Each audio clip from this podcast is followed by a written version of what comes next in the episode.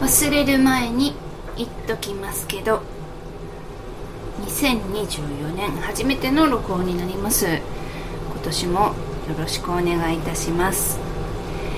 私はあえて明けましておめでとうという言葉は言わないようにしています。会社でもそうなんですけど相手の立場というかどういう状況に置かれているのかっていうのは一つ一つ、えー、まあ、分かるわけでもなくいちいち聞くことでもないのででできればめでたい方に合わせるのではなくて、えー、まあちょっとこうどういうんですかね、ま、悪い方じゃないですけど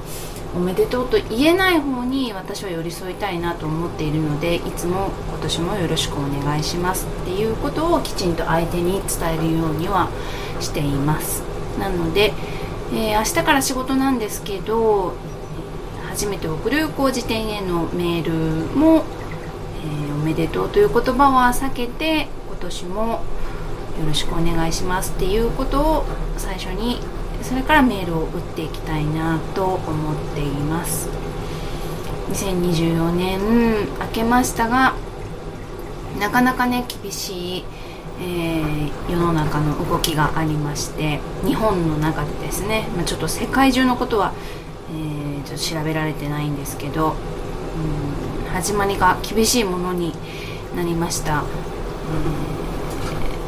知り合いもそこに関わる人がいて本当におめでとうとは言えない年の始まりだなって思っています。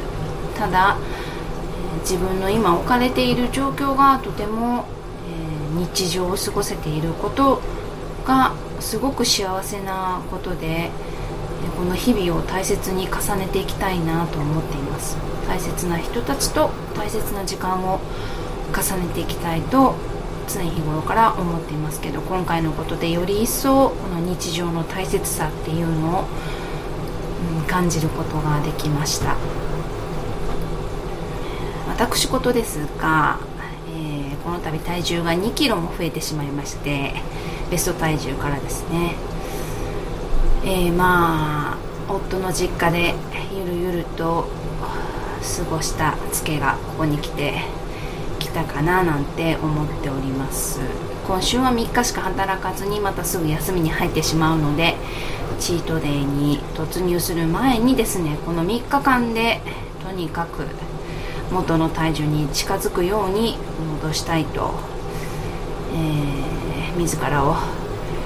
立志ですね。仕事に専念しうん身も体も引き締めていきたいなと思っております。うーん今年やりたいこと何でしょう、えー、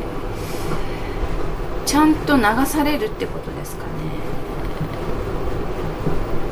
結構まあ頑固なところがあって自分の考えっていうのをどういうんですかね。軸って言ったらいい言い方かなと思うんですけど軸じゃなくてちょっと自分のその根本の頑固な考え方を、まあ、自分でもう崩すしかないと思うので、えー、夫の実家にいてですねあの夫の父親である、まあ、パパを見ていてですね頑固というものが、まあ、美的なところもあればまあね年を取れば取るほどみんな自然と頑固になっていくところもありそれがあのあまり良くなとも思えないと、うん、感じられるところがあるので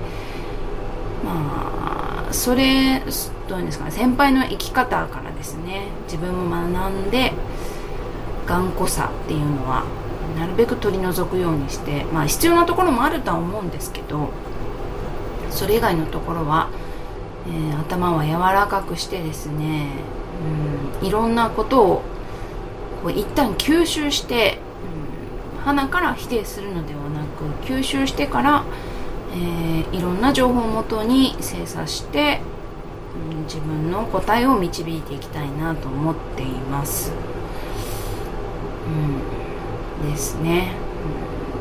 あとやっぱり一番大切な人の気持ちを、うん、いつも考えられる冷静さ余裕さを持っていたいなと思っていますもちろん自分を一番大切にしなければ一番大切な人を大切にもできないっていうのはもう昔から思ってるんですけどその中でもうんそうですね。相手の気持ちをおもんばかる、うん、おもんばかれる人間に一つこうステージアップしていきたいなと思っています、うん、まあざっくりしたことしか今は言えないんですけどとりあえず元気にですね、えー、まだこうゲホゲホしている夫をちゃんと支えられるように私は元気に日常を過ごしていきたいなと思っています。あなたも風邪をひかないように気をつけてください。それではまた次回に。